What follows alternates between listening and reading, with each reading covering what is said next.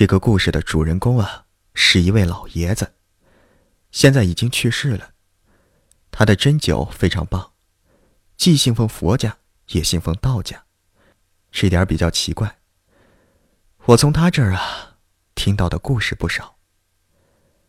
话说这位老爷子心非常善良，他给人治病啊，完全免费，有的时候还会用退休金替人买药。碰到乞丐就更不必说了。我曾和他说过，现在啊有职业乞丐。他的意见是，宁可被骗十次，也不能放过一次行善的机会。再就是啊，有点保我初心的意思。大概在零七年的冬天，有一次我去他家，他告诉我，在街上遛弯的时候看见了一个乞丐。四十多岁，男性，穿一件破军大衣。自称出门在外，钱包丢了，求人帮个忙。当然了，几乎没人给钱。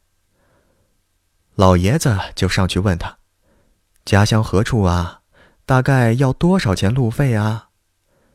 最后给了他八十多块，钱不多，将将够此人回家了。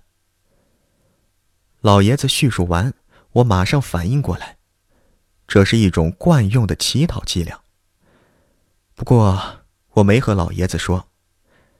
本来嘛，他做好事儿但求心安，我又何必煞风景呢？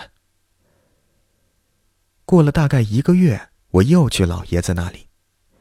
他见到我就说：“啊，我告诉你一件怪事儿。”我当然洗耳恭听了。老爷子当时啊。年近九十了，但是一个人住，儿女们只是过几天去看看。他住的是平房，内外两间床就是大学里常见的上下铺。他在上铺放东西，下铺自己睡。屋子还是烧炉子的，炉子在外间那天晚上，老爷子睡下总觉得不踏实。到了后半夜，他听见外间有响动。几次去看都没什么。老人家嘛，冬天的晚上更不愿动了。后来再听见声音啊，他就自认是老鼠。反正也没什么值钱的，怕偷，干脆不起来了。他正迷迷糊糊的时候，外间又传来声音了。这次可不是一般的响动。是人咳嗽的声音。这不能不起了。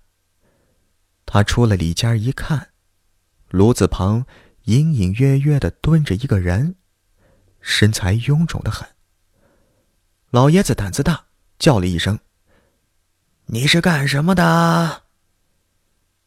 那人没有回应。老爷子摸索着走过去，进了几步，发现那人不是臃肿。而是穿了一件军大衣。等老爷子走到炉子边上了，什么都没有。你想啊，纵然他胆子大，还能睡得着吗？老爷子就坐在外间等天亮了。不一会儿，里屋一声巨响，他进去一看。